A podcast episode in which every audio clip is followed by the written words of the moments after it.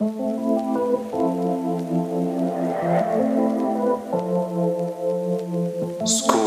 of Philosophy. Think deep. von sinnentleerten Entschuldigungen. Es vergeht kein Tag, an dem sich nicht irgendjemand, zumeist medienwirksam öffentlich, entschuldigt. Politikerinnen und Politiker entschuldigen sich für ihr skandalöses Verhalten.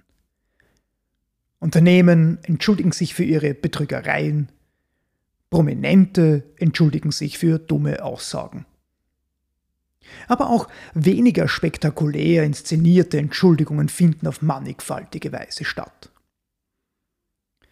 Wir entschuldigen uns fürs zu spät kommen, fürs nicht zurückrufen, für Irrtümer, für Fehler, für die falsche Wortwahl, für eine andere Meinung und wer weiß, wofür nicht sonst noch alles.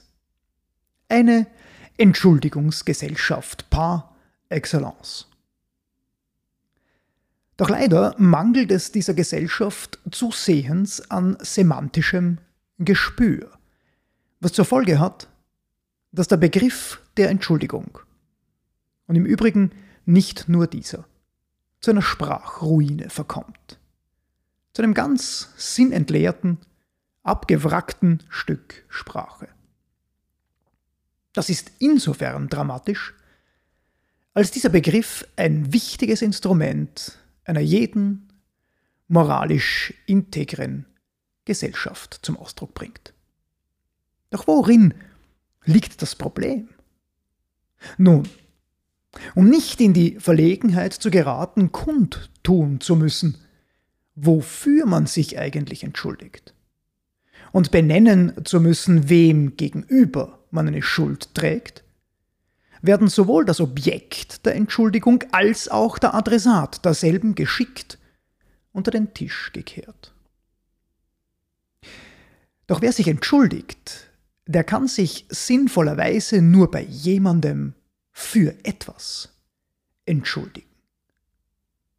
Sich bloß zu entschuldigen, sich also bei niemandem für nichts zu entschuldigen, ist sinnlos. Denn was will denn mit einer Entschuldigung anderes erreicht sein, als sich zu entschulden? Eine Schuld aber ist in moralischer Hinsicht immer eine Schuld gegenüber jemandem im Hinblick auf etwas. Das ist der erste Teil des Problems. Und zweitens findet sich gerade hier das eigentliche Moment der fortschreitenden Begriffserosion.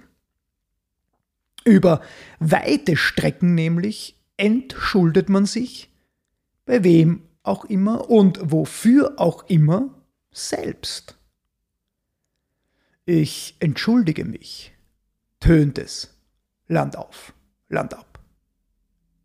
Doch wer so redet, der weiß nicht, was er sagt. Mit fatalen Folgen.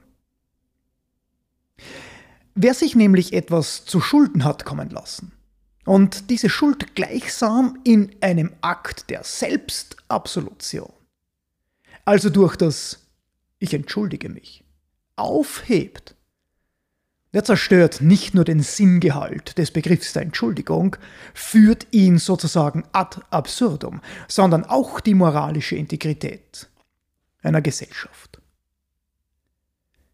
Niemand kann sich selbst entschulden. Das ist das konzeptionelle Rückgrat dieses Begriffs in moralischer Perspektive. Und sie verweist auf einen Gerichtshof, dem man in der betreffenden Angelegenheit nicht selbst vorsteht. Nur unter dieser Voraussetzung ist und bleibt die Entschuldigung eine sinnvolle moralische Institution.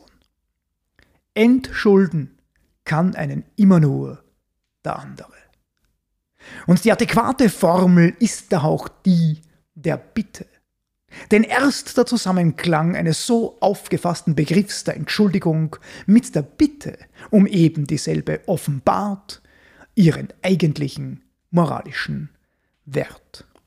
Einsicht des eigenen Fehlverhaltens, Empathie und Hoffnung auf Vergebung.